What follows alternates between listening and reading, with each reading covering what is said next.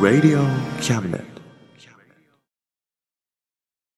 この番組は先生と生徒の素敵な出会いを応援します。学習塾予備校講師専門の求人・給食サイト塾ワーク。倉敷の力医学研究で社会にそして人々の健康に貢献する川崎医科大学衛生学。日本初。日本国内のタイ情報フリーマガジン D マークマガジン。タイ料理タイ雑貨タイ古式マッサージなどのお店情報が満載。タイのポータルサイトタイストリート。タレントや著名人のデザインも手掛けるクリエイターがあなたのブログを魅力的にリメイク。ブログ工房 by ワークストリート。スマートフォンサイトアプリ Facebook 活用 Facebook デザインブックの著者がプロデュースする最新最適なウェブ戦略株式会社ワークス t シャツプリントの SE カンパニーそして学生と社会人と外国人のちょっとユニークなコラムマガジン月刊キャムネットの提供でバンクーバーよりお送りします。Radio Cabinet.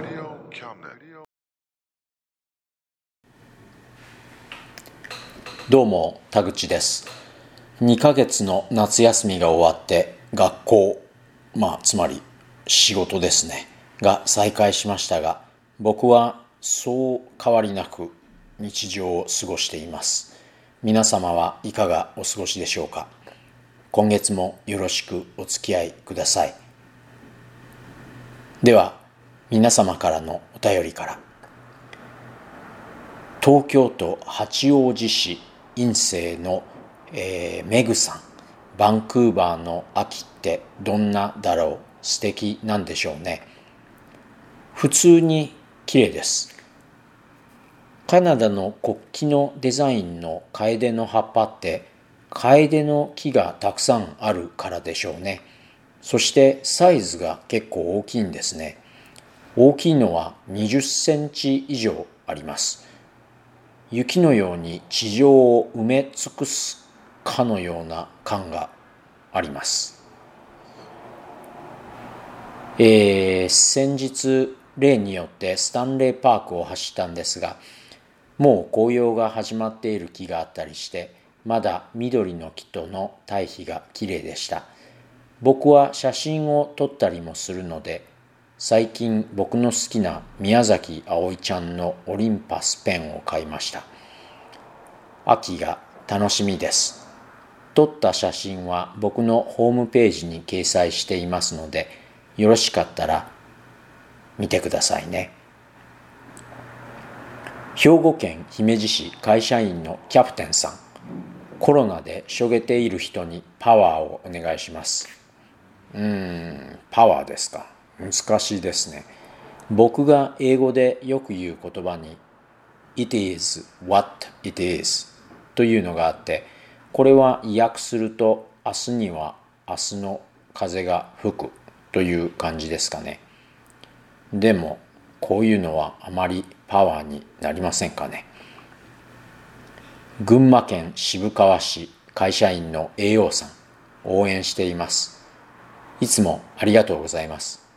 考えてみたら応援されるというのはパワーをいただいた感じにいつもなります。これからもよろしくご愛顧ください。山形県酒田市の OL のえりこさん残暑お見舞い申し上げます。お体留意して楽しいエッセンスの番組を続けてください。ありがとうございます。日本もだいぶ涼しくなったみたいですね。えりこさんもご自愛くださいね。さて今月は流れる川。流れる川を一つの存在として捉えるかあるいは常に変化しているものとして捉えるかという設問の始まりは確かヘラクライトスの「人は同じ川に二度と入れない」だったと記憶しています流れる川というのは言えて妙だと思うんですが川の本質が水だとするとその水というのは常に入れ替わっていますからじゃあその本質も常に入れ替わっているとなりますね。でも実のところこれっていうのはちょっと考えたら川以外の全てのものに当てはまるということがわかるんじゃないかと思います。ニーチェ風に言うと世界はそして世界に含まれる全てのものは存在しているのではなくて生成つまり常に移り変わっているということになりますでも何が存在していて何が存在していなくても体制に影響ないんじゃないかという人がほとんどだと思うんですね。それどころか僕がこういう話を持ち出すとちょっとでもこういう哲学的問題に触れたことのある人だったらじゃあ世界は存在しないの？そんなわけないじゃないと憤慨されることもあります。パットナムという哲学者が考え出した水槽の脳という説問はある科学者が人から脳を取り出し脳が死なないような特殊な成分の培養液で満たした水槽に入れる。脳の神経細胞を電極を通して脳波を操作できる非常に高性能なコンピューターにつなぐ。意識は脳の活動によって生じるから水槽の脳はコンピューターの操作で通常の人と同じような意識が生じよう。実は現実に存在すると思っている世界はこのような水槽の中の脳が見ている幻覚ではなかろうか。といったものなんですが。つまるところ僕たちの脳がそうじゃないということを立証することはできないんですね。まあ立証できようができまいがもしそうであったとしても存在するものは存在もするものとして捉えて日常を生きるということには変わりはないんじゃないかという哲学的な開き直りみたいな姿勢がこのパットナムの水槽の脳以降結構見られるようになったと僕は感じています。ちなみにパットナムの水槽の脳の話は40年くらい前に出たものですね。と今ふと思ったんですけど40年前というと僕が今55なので15歳。うん。僕がこの話を初めて聞いたのは大学で哲学をとっていた頃なのでその頃パットナムのこの話が出てあまり経ってない時だったんですね。ふんなるほど。えー、ちょっと話がそれましたが、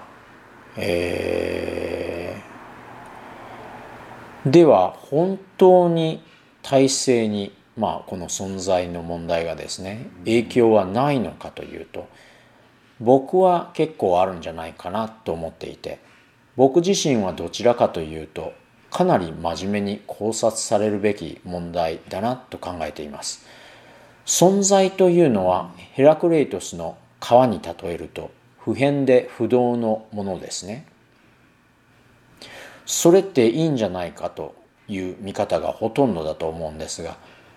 例えば僕たちが存在していると捉えるとするとというか川が存在していると考えている人はもちろん自分も存在していると捉えていると思うんですね。僕たちは自分のことを普遍で不動のものとして捉えることになりますね。それはそれでいろいろとメリットはあったりするんですがその最も大きいメリットというのは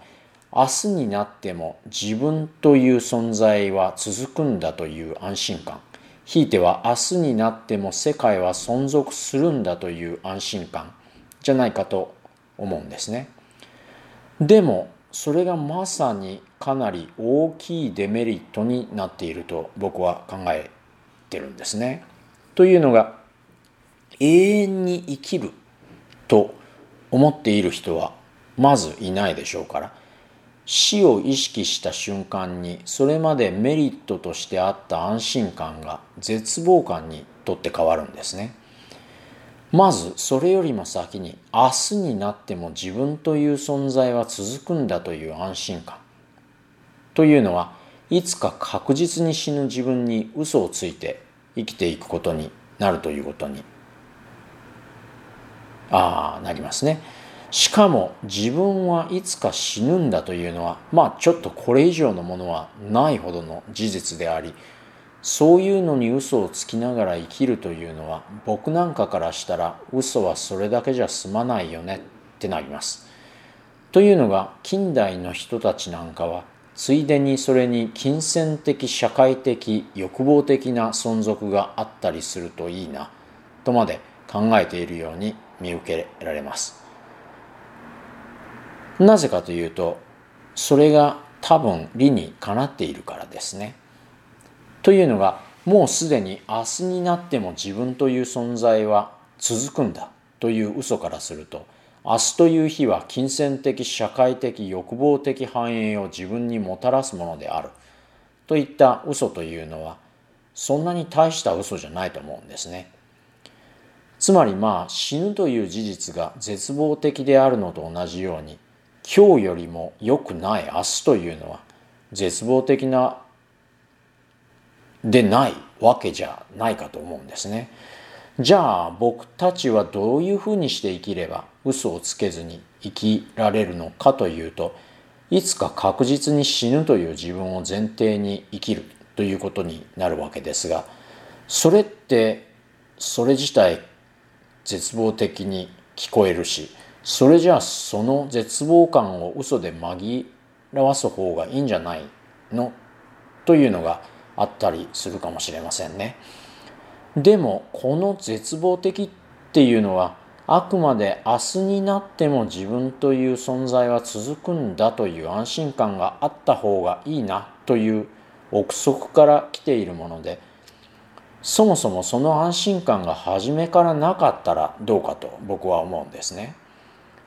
その安心感がない代わりにいつか来るであろう自分の死という根本的な事実ときちんと向き合って自分に嘘をつかない考え方というのができるようになると思うんですね。そしてそういう生き方というのは川のように移り変わる世界を容認できるんじゃないかと考えます。というのがいつか来るであろう自分の死という根本的な事実を容認することに比べたらそういう生成する世界を容認するというのはまあそんなに難しいことじゃないとは思うんですね。僕にそれができていると言っているわけではありませんがまあセオリーとしては間違っていないかなと思います。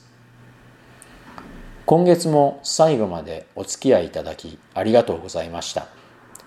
書き終わって思ったんですが確かヘラクレイトスの川の話をしたのはこれが初めてじゃないですね。今回少しは違うことを言ったんでしょうかね。でもまあ流れる川の中を生きることって大切なことだと思います。それではまた来月。お元気で。Radio Cabinet.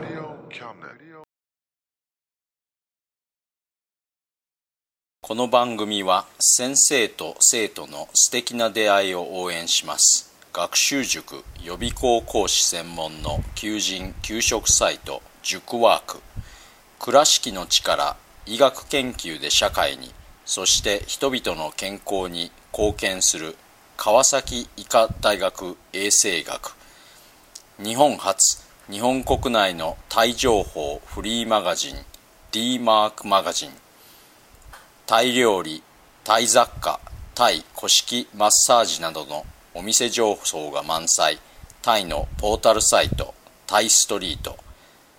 タレントや著名人のデザインも手掛けるクリエイターがあなたのブログを魅力的にリメイク。ブログ工房 by ワークストリート。スマートフォン、サイト、アプリ。Facebook 活用。Facebook デザインブックの著者がプロデュースする最新最適な Web 戦略。株式会社ワークス。T シャツプリントの SE カンパニー。そして学生と社会人と外国人のちょっとユニークなコラムマガジン。月刊キャムネットの提供でバンクーバーよりお送りしました。Radio Cabinet.